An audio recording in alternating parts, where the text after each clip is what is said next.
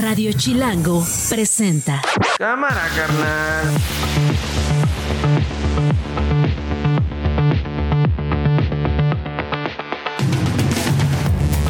Lunes 20 de noviembre, una de la tarde. Yo soy Nacho Lozano y esto no es un noticiero.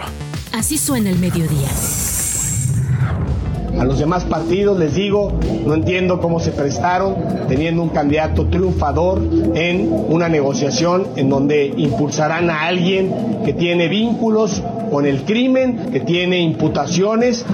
El apoyo se hace de frente, siempre he sido frontal y hoy vengo a decir abiertamente que tienes mi apoyo y que tienes mi amor y que tienes la Cuauhtémoc para que demos la lucha a donde la tengamos que dar. Desde aquí, desde Coyuca de Benítez, desde el barrio de San Nicolás, le hago un llamado a todo México a que entendamos que hoy la esperanza cambió de manos.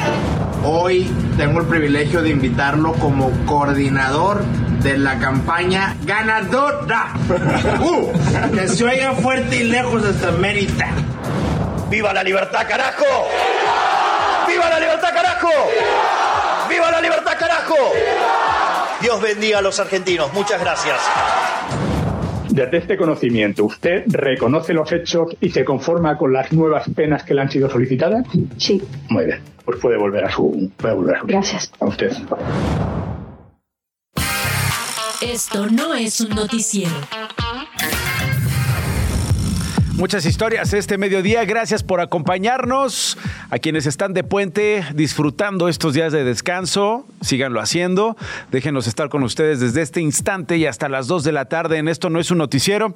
Eh, muchas historias que contar. Eh, arrancamos con lo político y lo electoral. Hemos estado hablando con Adrián Rubalcaba, él es alcalde de Coajimalpa, acerca de su aspiración a la jefatura de gobierno de la Ciudad de México. Esta semana arranca con malas noticias para él. El fin de semana compartió su decisión de dejar el PRI, básicamente porque dice el Frente Amplio por México, este que integran el PRI, el PAN y el PRD, anunció que el alcalde de Benito Juárez con licencia, tal como se lo comentamos la semana pasada, va a ser su gallo para la jefatura de gobierno y olvidémonos de cualquier proceso, olvidémonos de cualquier paso a seguir, cualquier promesa que estos tres partidos habían hecho sobre el proceso para escoger a partir de encuestas, a partir de una serie de careos y de circunstancias que los partidos prometieron ponderar, considerar para definir quién sería hombre o mujer,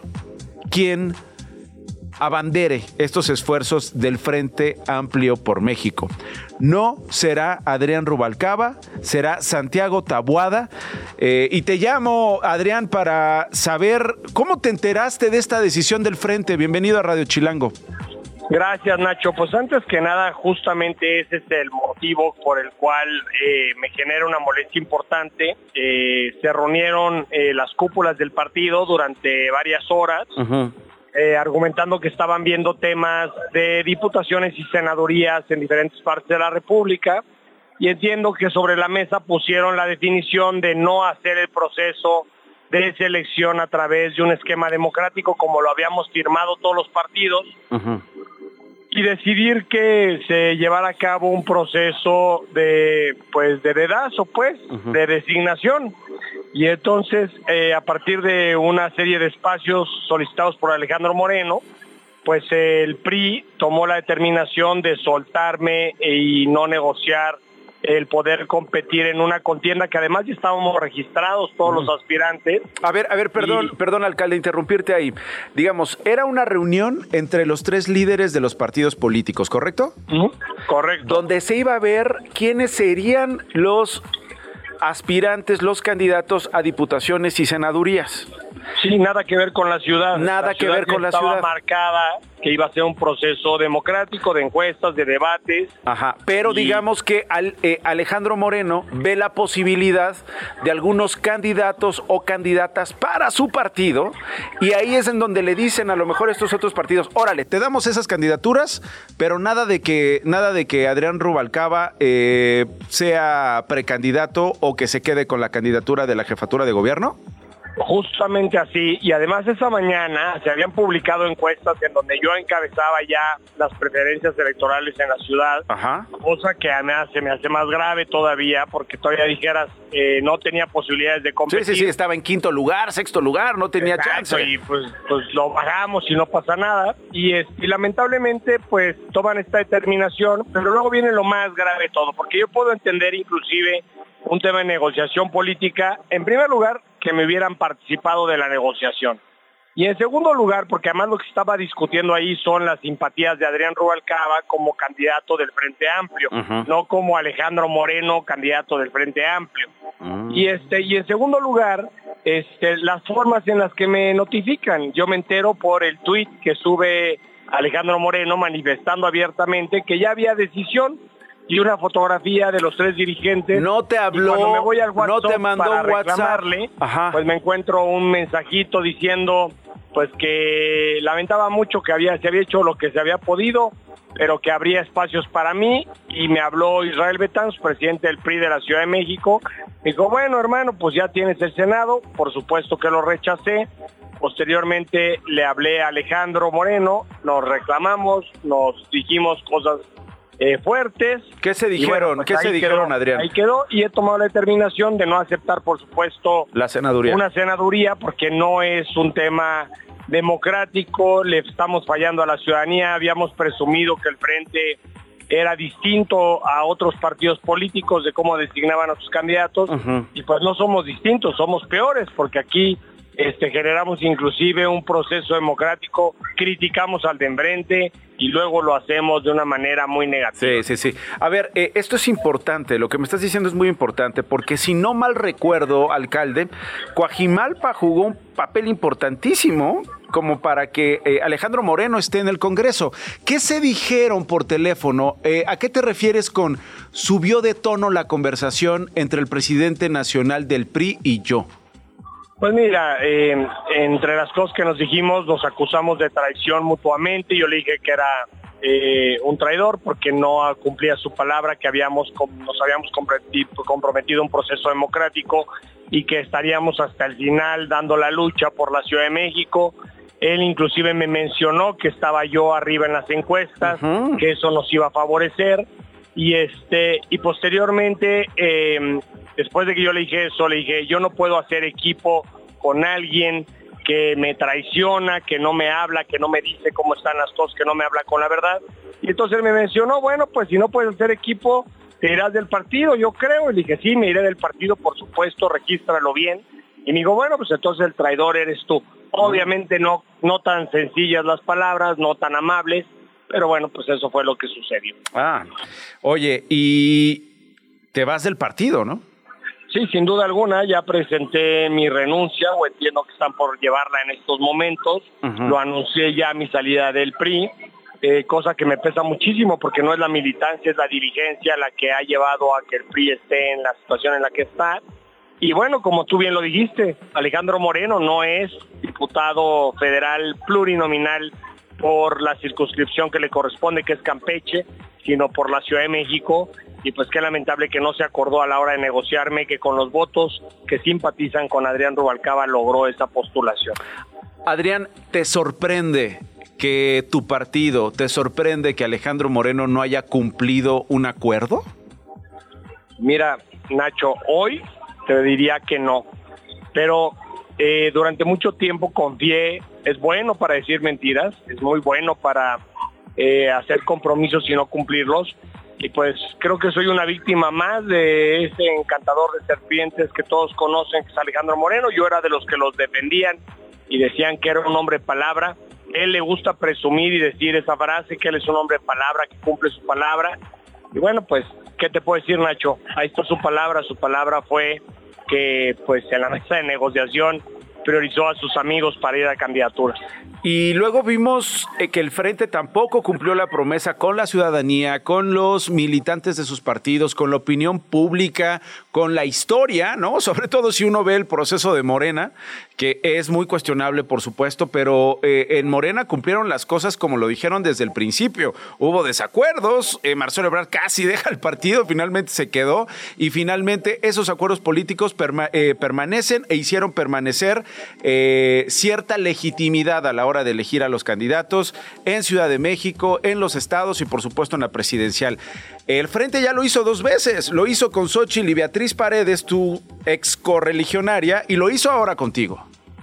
Justamente, justamente es eso lo que yo he venido manifestando. Eh, yo no me voy a dejar humillar, no voy a permitir que ese trato que me están dando eh, pues se siga repitiendo. Yo sí quiero que los demás militantes tengan esa, este, ese conocimiento de cómo se fue dando el compromiso. Me dio la mano, me dijo, Adrián, confía en mí, todavía me vio a los ojos y me dijo, este es un compromiso y vamos hasta el final. Y mira, pues, pues el compromiso no llegó.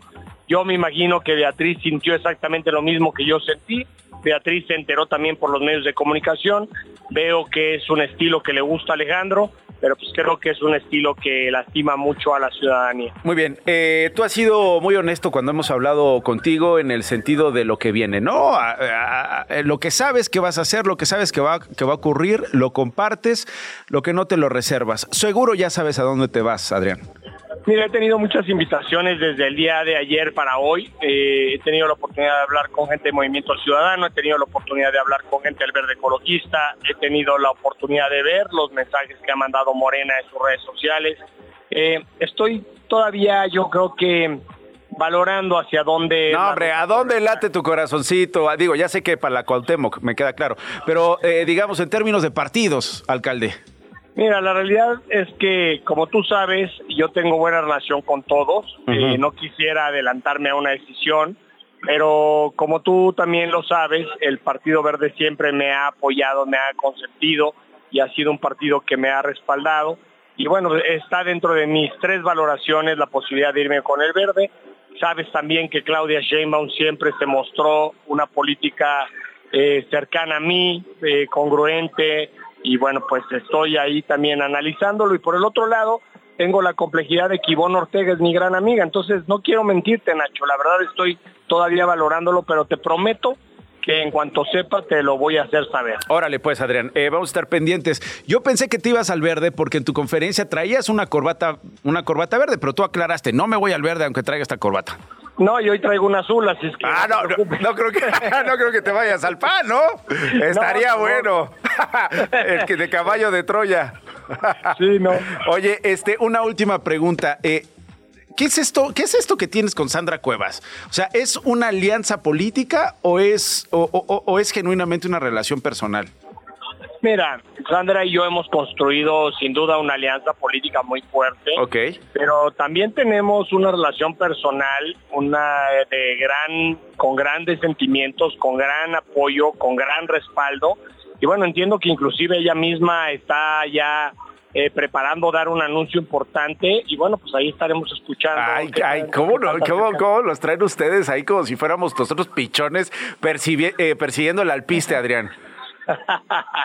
pues bueno, pero, no es tu novia, ¿no? No es tu novia. Ah, será algo que ella tendrá que. No, hombre, no, yo te pregunto a ti, no es tu novia. Nacho, ya no me hagas hablar de más. pues, ¿qué tiene? Pues ustedes empiezan. Oye. Pero bueno, por lo menos le metemos algo de alegría a esta entrevista. Eso es lo que he notado. Sí, es lo que he notado. Bueno, vamos a estar pendientes entonces, Adrián. Eh, gracias por tomarme la comunicación y seguimos hablando a ver qué decisión toma, ¿sale? Un abrazo fuerte, hermano. Bye. Ahí está Adrián Rubalcaba, el alcalde de Coajimalpa, después de esta decisión. Y, después de esta conferencia de prensa que dio el fin de semana, a la que llegó, eh, decía yo, Sandra Cuevas, la alcaldesa de Cuauhtémoc, no interrumpir porque decía, yo nada más vengo aquí a dar el apoyo de frente, a decirte que, tienes todo mi respaldo, que tienes todo mi amor. Le dio un abrazo y le preguntaron, ¿usted también se va del PRD? Porque también eh, Sandra Cuevas ha estado acusando que la están haciendo menos, le están haciendo el fuchi para elegir eh, al aspirante a la Ciudad de México. Supongo que ella también estará molesta porque no será la candidata del frente. El PRD también el fin de semana, PRD que es su partido, dijo que está muy molesto por las decisiones que está tomando PAN y PRI para elegir a los candidatos las posiciones rumbo al Congreso y rumbo al Senado. Esto lo dijo Jesús Zambrano también el fin de semana. ¿Es una fractura en el frente? es un golpe importante para el frente, lo iremos viendo en los próximos días. Esto no es un noticiero. También el fin de semana, Samuel García, que es precandidato presidencial de Movimiento Ciudadano, se puso una, digo, bueno, por lo menos eso es lo que se vio, porque hubo tequila, y hubo cerveza, y hubo botana, eh, en la que selló un acuerdo para elegir a su coordinador de campaña, más bien un acuerdo con Jorge Álvarez Maínez, el diputado Jorge Álvarez Maínez, para que sea su coordinador de campaña. Y por lo que vi en ese video, Jorge, aceptaste feliz de la vida. ¿O eran los tequilas? Pues es que un tequila afloja cualquiera, Nacho. sí, pues ¿cómo, cómo, decirle que no ya cuando te agarraron ahí con dos encima? Tuvo buena buena estrategia, Samuel. No, Nacho, pues eh, primero que nada, muchas gracias por este espacio, por poderte saludar ahora en este nuevo rol. Este, decirte que vamos a estar eh, teniendo la comunicación que los espacios radiofónicos este, y de otras plataformas se requieran. Y decirte que sí, pues tengo ya varios años, prácticamente nueve años haciendo equipo con Samuel. Logramos eh, cambiar el, el estado de la política en Nuevo León. Había un bipartidismo que fue muy difícil de romper. Lo rompimos con él como diputado local, luego como senador de la República y luego como gobernador, que es el segundo gobernador de Movimiento Ciudadano en llegar a, ese importante cargo, y hoy que, Samuel se ha propuesto hacer pre-campaña para ser el candidato de Movimiento Ciudadano en su momento a la presidencia de la República, pues es un, es un enorme gusto acompañarlo en ese ambiente en el que se veía en el video, con, con su familia, con amigos en común. Estamos listos justamente ahora acá en Monterrey, eh, Nacho, para, para, para esta nueva eh, misión, hazaña que queremos lograr junto a Samuel García. ¿Cuál va a ser la estrategia, eh, Jorge? En primer lugar, preguntarte, ¿vas a pedir licencia como diputado para eh, asumir totalmente el rol de coordinador? Fíjate, Nacho, que en el caso de, de, la Cámara estamos a punto de entrar a un periodo de receso. Yo no, no me inscribí como muchos otros compañeros. Prácticamente soy uno del 5% que no se inscribió en este momento para el tramo de la, de la reelección. Quiero cerrar eh, los temas de este periodo ordinario y que, concluyen un par de semanas con responsabilidad, despedirme de las tareas, voy a estar asistiendo eh, como ha sido mi costumbre, no tengo faltas ni a votaciones ni a sesiones, le he dado siempre atención, lo he platicado en este momento con el precandidato de que estaré asistiendo a las sesiones eh, de, de, la Cámara de, de las próximas semanas. Y sin duda alguna, en su momento vamos a tomar esa decisión, tomar esa licencia para, para acompañar de tiempo completo a, el precandidato Samuel García. En este momento, hoy es un día inhábil, el, eh, estamos acá en, Nuevo León, mañana voy a estar de nuevo en la Ciudad de México y luego el fin de semana me voy a incorporar eh, también a la gira que tendremos por Jalisco, eh, por Colima, por, por Nayarit, por diversas entidades del occidente y vamos a estar en este momento alternando eso, pero en su momento sí vamos a solicitar esa licencia que nos permita dedicarnos de tiempo completo en su momento a la campaña de Samuel García. Ok, por lo pronto sigues con tus labores legislativas y en su momento pedirás licencia para asumir la coordinación de tiempo completo. ¿Cuál es la estrategia, Jorge? ¿Es una estrategia virtual? ¿Es una estrategia de recorrido? Eh, Samuel García como gobernador eh, con licencia eh, de Nuevo León va a recorrer todo el país, vas a ir tú con ellos, le van a apostar más a lo virtual, a las redes sociales, al TikTok, al fosfo-fosfo? ¿Cuál es la estrategia? Justo estamos afinando la agenda del, primer mes de precampaña, Nacho. La idea es que sea una, una precampaña muy intensa, que eh, Samuel recorra todos esos Méxicos, que es este gran país que es México, que vaya al sur del país, que vaya a la frontera norte, que vaya al Pacífico, que vaya a la zona metropolitana del Valle de México, que vaya al Bajío, que esté en cada una de las regiones de México para eh, complementar eh, pues este fenómeno que provocan él y también hay que asumirlo con toda la claridad y además es algo que nos enorgullece en el equipo que, que representan él y Mariana. Yo soy de la idea, Nacho, que esta diferenciación que a veces se quiere hacer entre redes y tierra está en nuestras cabezas, pero no está en eh, la vida de las personas. Las personas ya tenemos una vida cotidiana eh, pegada a la pantalla, para bien y para mal. Estamos muchas veces caminando, eh, vamos en el trayecto y vamos con el celular. esa dualidad que tenemos en nuestra vida, pues va a ser una, un instrumento que, dadas las limitaciones económicas que nosotros tenemos en comparación de los partidos tradicionales, de los partidos que tienen más gobiernos, más estructuras, por supuesto que siempre ha sido uno de los diferenciadores de Movimiento Ciudadano, en el caso particular de Samuel García, vamos a utilizar muchísimo esos mecanismos de comunicación más directos, alternativos que representan las redes sociales, pero Samuel va a estar en todo el país, esa es la, intención, que esté en todas las regiones de México, que conozca eh, la mano de los actores de la vida pública regional las eh, diferencias regionales económicas que tiene, que también para eso sirven las precampañas, nuestro país, y que también lo conozcan a él, que, que, conozcan al Samuel García, que México yo creo que hoy todavía no conoce, Nacho. Ok. Eh, oye, él había prometido terminar su periodo como gobernador de Nuevo León y no lo está cumpliendo, Jorge.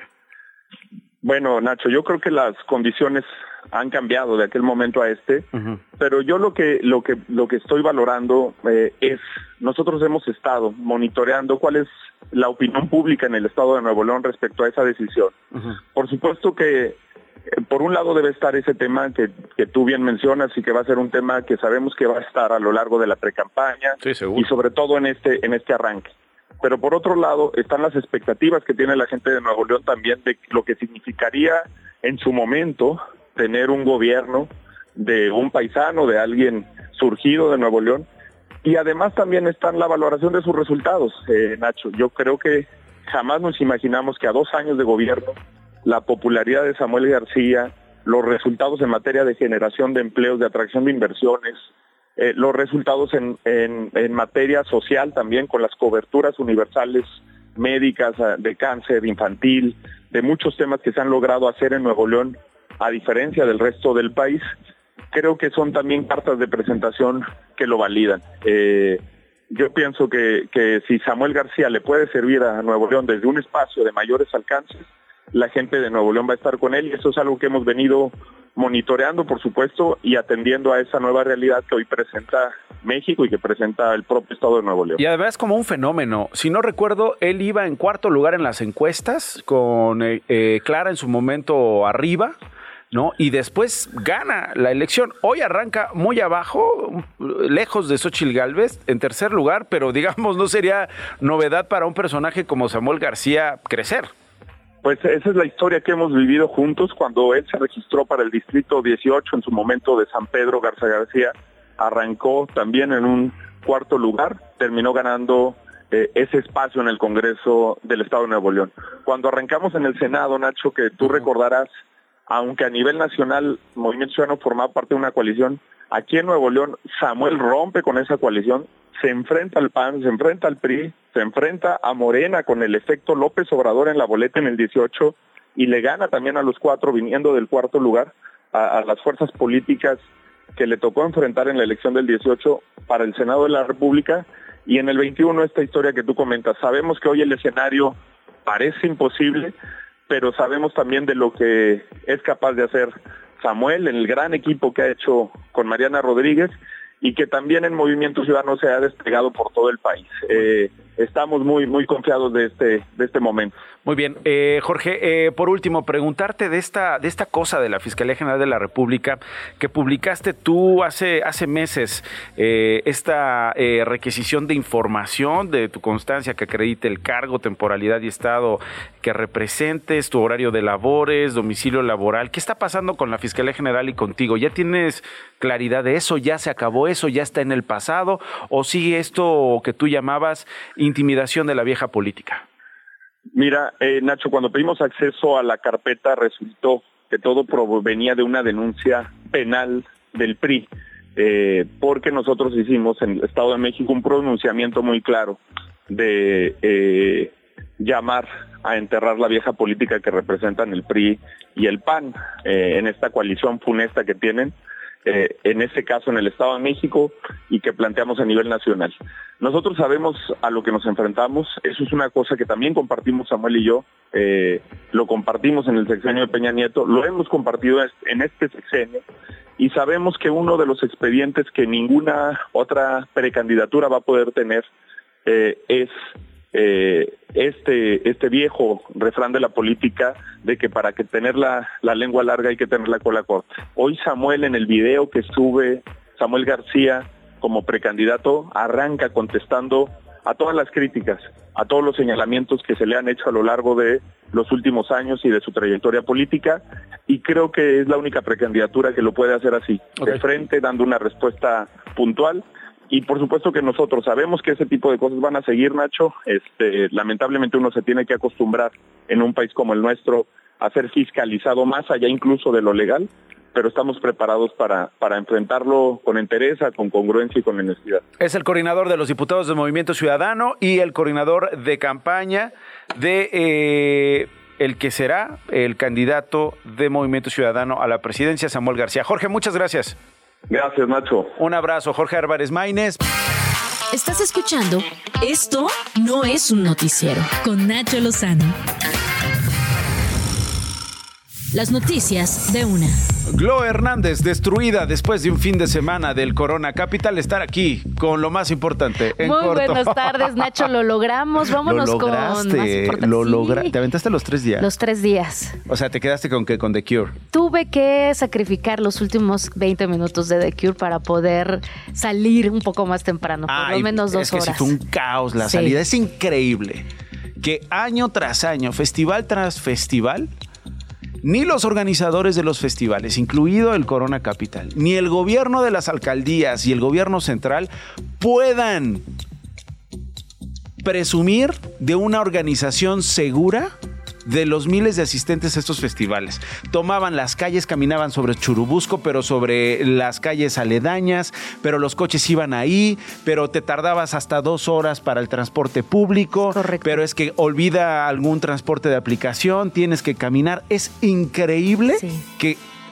esa sea la demostración de cómo los organizadores de los festivales y los gobiernos quedan rebasados, ¿no? Exacto. Y este año no hubo RTPs que eran muy útiles para mucha gente que salía, unos 40 camiones o más, como 100, que iban de regreso en diferentes rutas y luego regresaban. Por lo menos llegabas una hora después, pero llegabas No les importó. Exacto. Supongo que dijeron, ay, pues como que pagaron boletos de uno de los festivales más caros, seguro tienen cómo irse. Pero ahí estamos yendo. Pero ahí estás, estás, estás viendo que no le sale y ahí estás. Sí, sí, y no olvidemos, Nacho, aquel feo incidente. De hecho, ahorita pasas por ahí donde se cayeron dos chicas en una coladera Correcto. y hay un, hay un pequeño homenaje a ellas. Correcto, correcto. Sí, una tragedia verdadera, ¿no? Parte de las historias de la Ciudad de México. Se roban una tapa de la coladera y se accidentan estas dos chicas. Exacto, y eso pasa cuando hay tanta gente queriendo cruzar por la misma calle y queriendo atravesar por todos lados. Que si te echaste tus copas, si te echaste lo que te echaste, por lo menos estás con la seguridad de que hay alguien que te está cuidando,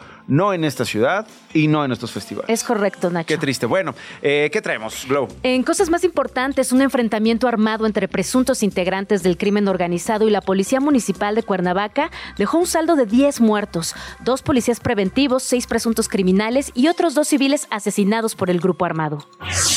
Luego de varias horas de trabajos para retirar un tráiler volcado e incendiado esta mañana en la autopista México-Cuernavaca, alrededor del mediodía se restableció la circulación en ambos sentidos. Guardias nacionales están haciendo el operativo carrusel para que los autos circulen a una velocidad moderada.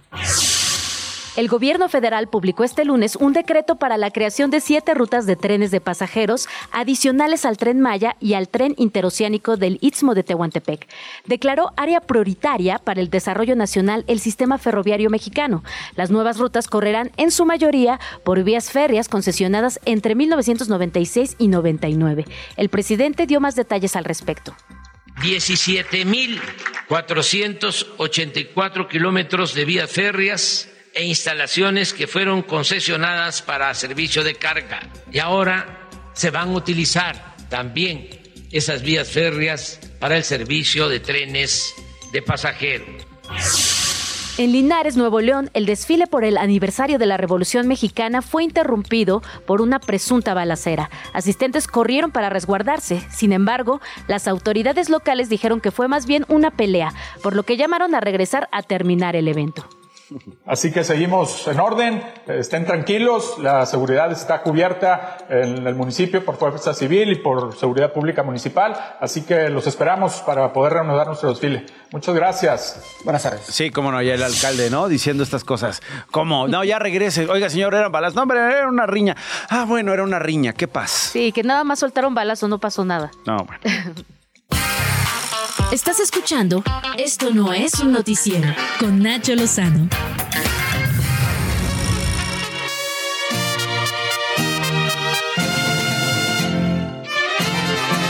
Yo soy rielera, tengo mi Juan.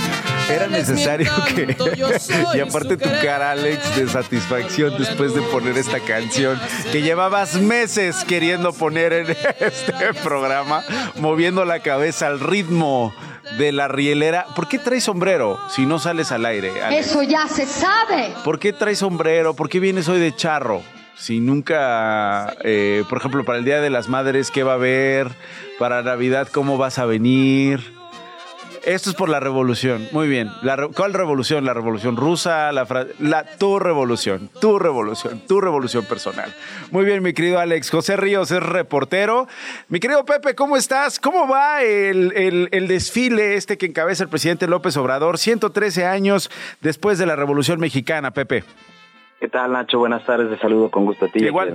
Hoy por Radio Chilango. Y pues sí, hace unos momentos acaba de culminar este desfile por el 113 aniversario de la Revolución Mexicana en el Zócalo de la Ciudad de México, en el cual contó con la participación de más de 2.000 militares, Nacho. Y hay que destacar que, pues bueno, es un número muy disminuido en comparación a lo que vimos en otras ediciones, donde llegan a rebasarse más de 10.000 efectivos. ¿Y esto a qué se debió, Nacho? Pues bueno, esto se debió a que los elementos del Ejército y la Guardia Nacional pues se encuentran colaborando en las labores de reconstrucción en el puerto de Acapulco tras el paso del huracán Otis. Pero vamos a escuchar al secretario de Defensa Nacional, Luis Crescencio Sandoval, al respecto sobre esta disminución de la afluencia de soldados. Escuchemos.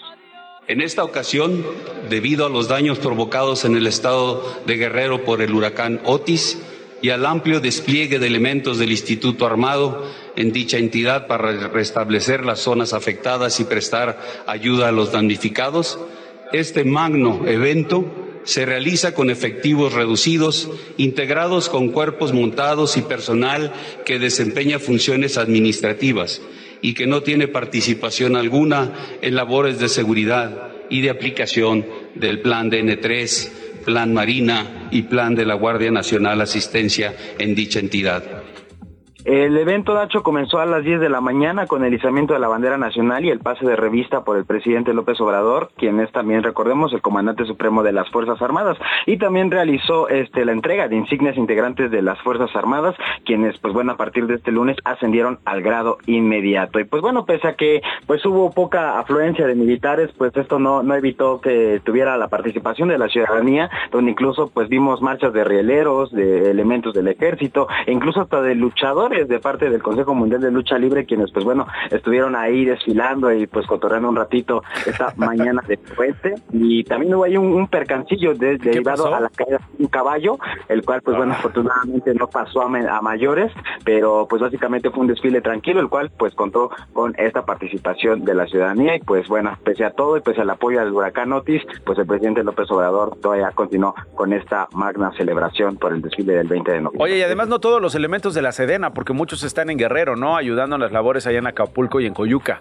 Es correcto, es, es- es lo que comentábamos, que al inicio pues básicamente ellos se encuentran apoyando y si se realizó este contingente de 2.000 elementos en comparación a otros años que Con pues llegaron a estar más de los 10.000. Sí, como lo comentabas, Pepe. Bueno, muchas gracias. Este, y pues me imagino que habrá cierto caos en la Ciudad de México, no tanto porque es día feriado, digamos. No hay tanta circulación entre, entre las personas que obviamente no están yendo a la escuela y no están yendo a trabajar. Eh, y en cambio, sí, muchas caras felices, ¿no? Sigue generando esta simpatía y esta alegría entre los chavitos ahí, diciéndole adiós a los soldados, ¿no? Esta recreación, estos actores y además familiares, ¿no? De los herederos de la, de la, de la propia Revolución Mexicana que le están poniendo su toque a esta celebración eh, 113 años después. Es eh, José, José Ríos, reportero, y que, como siempre, me da muchísimo gusto saludar. Saludos, Pepe, gracias, abrazo. Saludos, Nacho, buena tarde. En Facebook encuentras a Nacho como Nacho Lozano Page. En X y en Instagram, arroba Nacho Lozano. En arroba no es un noticiero, de todas las redes puedes comentar, mentárnosla o invitar las caguamas. El día de ayer en el Universal, mi colega Claudio Ochoa Huerta eh, escribió, como lo hace de manera cotidiana en este diario, eh, ¿quién le hablará a 26 millones de jóvenes? Es una pregunta que le está planteando a los equipos de campaña a los propios candidatos a la presidencia de la República. Lo que hace Claudio es un análisis de acuerdo a datos del Instituto Nacional Electoral, de acuerdo a la lista eh, que, que, tiene el INE de cuántos votantes hay, 97 millones, más de 97 millones de votantes. ¿Cuántos de estos son jóvenes que por primera vez van a votar, que eventualmente van a votar por segunda vez? ¿Cómo hablarles a estos jóvenes? ¿Es suficiente ser joven como Samuel García? ¿Es suficiente subir videos a redes sociales, a TikTok, como lo hace cotidianamente Claudia Sheinbaum? ¿Es suficiente tener este lenguaje, tener este approach con las audiencias como lo tiene Xochil Galvez? Eh, parece que es algo mucho más complejo. Eh, Claudio Ochoa es periodista, presentador de Latinos. Mi querido Claudio, qué gusto saludarte. Qué buen texto te echaste, ¿eh? Muchas gracias, Nacho. Te agradezco por las palabras y por el interés en el texto. La respuesta es yo creo que no a todas estas interrogantes que hacías tú, es con lo que nos hemos encontrado básicamente. Me imagino tú y yo que podemos presumir ser periodistas jóvenes y no es como una... Es mi primera elección, Claudio. ¿Qué te digo? Es mi primera elección. no, es que, no es que nos querramos echar flores tú y yo, pero me imagino que tú te has encontrado con ese mismo sentimiento en la gente que, que, nos lo pregunta y que nos lo dice a diario, ¿no? Oye, no me siento identificado con ninguno de los políticos que está pasando y si ves los videos que cada uno echó a andar con sus precampañas, pues nos da cuenta de dónde estamos parados, ¿no, Nacho? Totalmente. Y es que lo que dices tú es el uso del mensaje, esto que eventualmente puede endulzar el voto, eh, del cual pueden sacar beneficio esos candidatos, no necesariamente está siempre sólido. Ya cuando empiezan a hablar, Claudio, empiezan a hablar como los políticos de los años 70 y de los 80, cuando se les hace preguntas directas, cuando se les pide hablar de manera clara, evaden como los políticos de los 90, como los políticos del 2000 y como los actuales, como, como cualquier mañanera, vamos a ponerlo también en perspectiva. Eh, yo no espero, yo no espero mucho, ¿no? Eh, es decir, por más, por más videos de TikTok que, que, lancen, yo creo que no llegan a este mensaje sólido que tú estás pidiendo en el texto. Es que mira, Nacho, yo creo que las preocupaciones de los jóvenes van más allá de ver, por ejemplo, a un Marcelo Ebrard comprando un tamal o asomándose por su ventana con el ruido de tamales calientitos, ¿no? Eh, ya entrándole a un tema serio, estamos en una población que somos 26, bueno, 97 millones de mexicanos que vamos a votar. 26 millones de esos son jóvenes, esos ya, eh, yo ya no alcanzo la edad, yo creo que ya tú tampoco. Ni yo, ni yo, ni yo, De los 18 a los 29, esa es la población joven en México que tiene una credencial para votar lista. Pero no es lo mismo, Nacho, hablarle a un joven de 18 años que quiere ver dónde va a estudiar o qué posibilidades tiene de estudiar, a un joven de 26, 27, 28, 29 años que está tratando de ver cuáles son las características para independizarse o qué tiene que hacer también para tener, por ejemplo, una pensión dentro de 40, 50 años más, ¿no? Entonces yo creo que en este, en este círculo eh, amplio de los 29 millones de jóvenes, de los 26 millones de jóvenes, hay muchísimas interrogantes. No es lo mismo, insisto, hablarle a alguien de la sierra, a un joven de la sierra, a un joven de la ciudad, y en eso siguen siendo puros espacios vacíos en donde estamos metidos. No se habla sobre inseguridad, que es una de las cosas que les preocupan a los jóvenes. No se habla tampoco del tema eh, de los sueldos, que son unos sueldos que cada día están peor, del costo del nivel de vida. Es decir, todos estos temas que se abordan por parte de los políticos están dejando de lado a un público que si los conquistas, pues tienes prácticamente 26 millones de votos. Ahora, yo le preguntaba a expertos de la Universidad Nacional Autónoma de México para esta columna, cómo veían ellos el panorama y lo que te dicen es, a ver, es muy importante señalar que sí, es un sector muy amplio, son 26 millones de jóvenes, pero no es gente que generalmente está interesada en ir a votar, sobre todo los jóvenes de 18 a 21 años.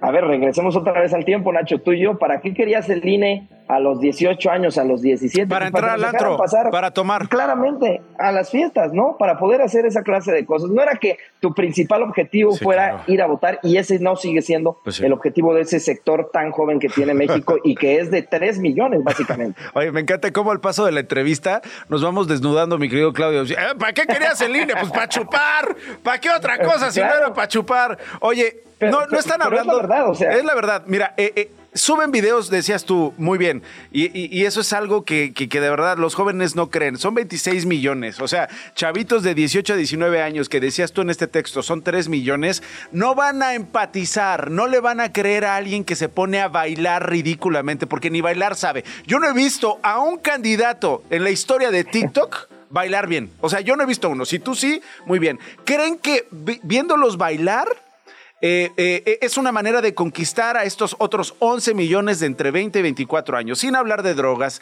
sin hablar de salud mental, sin hablar de derechos reproductivos, sin hablar de aborto, sin hablar de violencia, sin hablar de lo que es ser un joven o una mujer indígena, un joven o una mujer trans. No tienen ese discurso porque dicen, los pachecos no votan, ¿no? Eh, ni siquiera cuando hay una encuesta dicen que fuman marihuana, que consumen marihuana, que tienen algún problema de salud y por eso consumen en cualquier, en cualquier presentación la marihuana. No hablan de eh, la salud reproductiva, no hablan de los derechos reproductivos, no hablan del aborto porque creen que pierden votos. Yo no veo a Samuel García, ni a Claudia Sheinbaum, ni a Xochitl Galvez haciendo un antes y después en esto.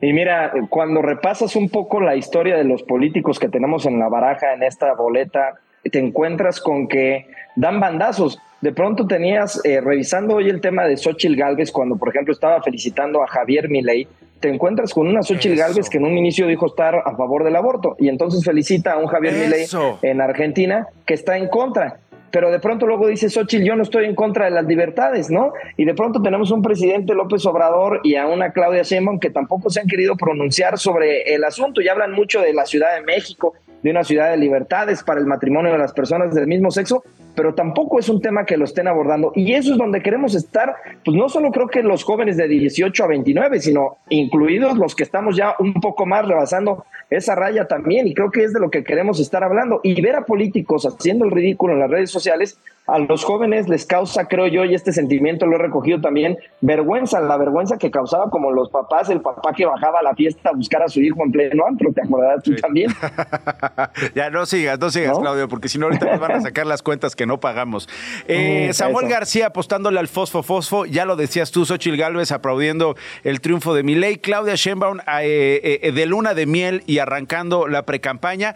Te preguntaría también por el Congreso, finalmente, Claudio, porque es importante. Pinta eh, para el último tramito del presidente López Obrador.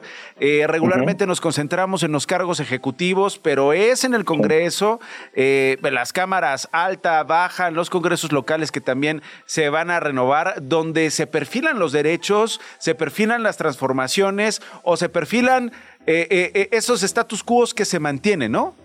Sí, sin duda, sin duda. Y creo que este tramo va a ser importante, este último pedazo, y no solo por lo que les queda a estos que están actualmente en el, en el Congreso, Nacho, no sé si veías un dato que hoy destacaban algunos eh, de los principales diarios, el 96% de los legisladores que tenemos actualmente quieren buscar reelegirse en el cargo para la próxima. Entonces, no solo es este pequeño tramo, sino que nos vamos a tener que, que chutar a estos mismos legisladores, a la gran mayoría, porque van a seguir ahí. Y además a estos jóvenes de, los que planteo yo en la columna, ya no me digo evidentemente por espacio, pero yo me Ahorita hablamos con el Universal, Claudio, para que te den el doble también, una página completa, porque pues, tampoco así alcanza. Siempre hace falta. Yo me enfoqué en estos, en estos tres eh, que están a la presidencial, sí. pero no tienes a, a los candidatos a las gubernaturas, tampoco hablándoles a los jóvenes, a los candidatos a senadores tampoco, a los diputados, a los presidentes municipales, es decir, veo a toda la clase política desentendida de los jóvenes. Por supuesto, ya podemos abordar cómo están desentendidos de los grandes temas, el tema del agua, la falta de agua en el sistema Cutzamala, yo lo decía el otro día en el, en el noticiero, de eso tenemos que estar hablando, nadie toca esos asuntos. Es periodista y presentador de Latinus, también es autor en el Universal, Claudio Ochoa Huerta. Gracias, Claudio, te mando un abrazo. Gracias, Nacho. ya no estamos jóvenes, recuérdalo, Claudio. Ya no estamos jóvenes. Se acabó. Pero bueno, estamos en el límite de los que podemos hablar de eso todavía. Ahí estamos, ahí estamos. Gracias, Claudio. Un abrazo. Esto no es un noticiero. Muchas gracias a todos los que nos están escribiendo en nuestra transmisión en vivo. Chavis Banda, saludos, carnal, carnal, Marta Fernández. Nacho empezando la semana, las pre, pre, pre, pre, campañas, unos enojados, otros peleando, regándola. Y sí, y te voy a decir algo, Marta, y tú pagando y tú pagando lo que cuestan esas eh, campañas. Para la precampaña, 85 millones de pesos. Para la campaña presidencial, 660 millones de pesos. Para las diputaciones, para cada diputado, o más bien para, bueno, pues sí, si eres diputado y quieres... Eh, reelegirte, puedes gastar 329 mil pesos, 2 millones para tu campaña. Si eres senador y quieres empezar la precampaña o quieres ser candidato al Senado, 20% de los topes establecidos para las campañas inmediatas anteriores es lo que podrás gastar en la precampaña y para la campaña los montos varían según la cantidad de distritos de cada entidad. ¿Qué haríamos con estos cientos de millones de pesos si se gastaran en Acapulco? si se gastaran en Coyuca, si se gastaran en la recolección de basura en estos y otros municipios de Guerrero después del paso de Otis. Voy a Argentina. Juan Pablo Espineto es director de Economía y Política para América Latina de Bloomberg News. Es enviado a Argentina. Juan Pablo, te agradezco muchísimo que me tomes la comunicación. ¿Cómo está el ánimo allá en Argentina después de este triunfo? Hay que decirlo, ¿no? Juan Pablo, contundente. 11 puntos de ventaja de Javier Milei sobre Sergio Massa. Sí, exacto. Fue, Nacho, una victoria mucho más holgada de lo esperado. Esos 11, casi 12 en realidad puntos eh, y que da a mi ley un mandato bien claro, ¿no? Eh, eh, es un mandato de cambio. Al final los argentinos dijeron, queremos cambiar, queremos otra cosa. y esos 11, 12 puntos porcentuales de diferencia le dan algo, le dan mucho más aire a mi ley de lo que se esperaba, ¿no? Al final no fue una victoria de 51 contra 49, fue una victoria bien clara, el peronismo perdió en casi todo el país, apenas logró retener la provincia de Buenos Aires, que es el distrito principal de, Argentina. Entonces, el humor hoy es feriado en Argentina, igual que México, así que está bastante tranquilo la situación. Milei tuvo muchas reuniones, obviamente se habla bastante de que va a haber una, una bilateral con el presidente saliente Alberto Fernández, pero todavía no hay confirmación de cuándo va a ser, mm. va a ser esto. Y lo que todos quieren saber es quién va a ser el ministro de Economía ah. de Milley, que ah. todavía no está, no está anunciado. Hay varias, hay varias opciones que sobre todo han venido de analistas. Eh, preguntarte, eh, mi querido Juan Pablo, sobre los derechos. Yo entiendo que muchos candidatos radicalizan sus discursos, a veces simpatizan con dictaduras, eh, simpatizan con la idea de echar abajo derechos, simpatizan con la idea de ser radicales a la hora de administrar, de separar o aparecer nuevos ministerios o secretarías, como los llamamos en México. ¿Qué tanto va a poder hacer mi de lo que prometió, para bien o para mal? ¿Y qué tanto va a ser contenido por el propio hábitat de las instituciones en Argentina? Bueno, eh, hay que ver. Realmente es la primera experiencia ejecutiva de Javier Milei, ¿no? Este es un economista que pasó muchísimos años en el sector privado, eh, apenas tiene unos años como político, en realidad comenzó como este comentarista, hace solo dos años que es legislador, ¿no? Entonces no tiene experiencia que es uno de sus atractivos, como dices alguien que llega con un mensaje nuevo. Eh, yo creo que eh, va a depender un poco de qué se está hablando, ¿no? Este, porque sí creo que eh, su, si él propone, por ejemplo, como dijo durante la campaña, eliminar varias secretarías, yo creo que eso va a ser algo que va a ser apoyado, ¿no? Porque realmente la cuestión del gasto público es al final la fuente de inflación en Argentina, que los gobiernos anteriores no lo hayan podido, querido solucionar, no significa que ese problema no esté y que esté ahí. Yo creo que al final él gana una elección porque fue el que mejor explicó ese problema.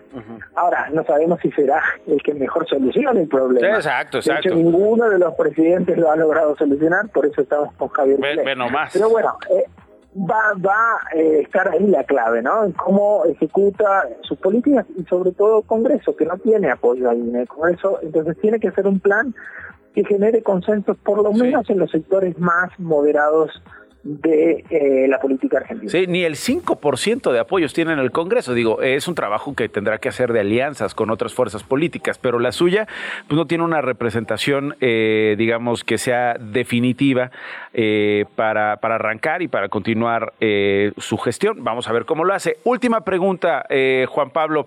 Estoy conversando con Juan Pablo Espineto, es director de Economía y Política para América Latina de Bloomberg News.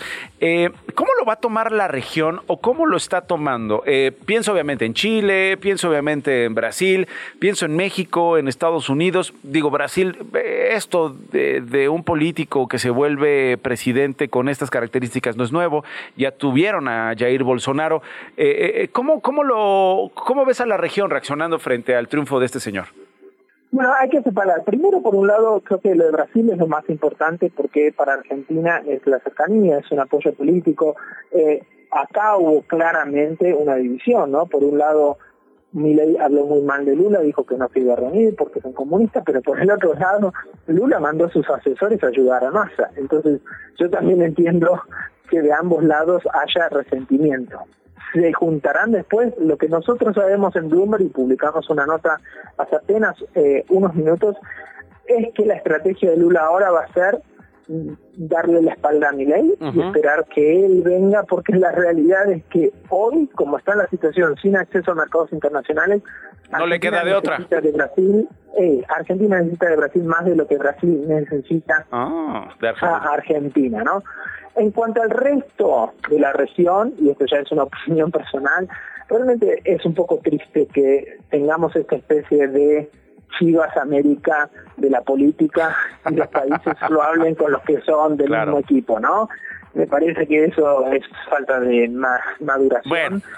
Pero bueno, en la política que tenemos en 2023, no solo en Latinoamérica, creo que en el, en el mundo es un poco así. Así.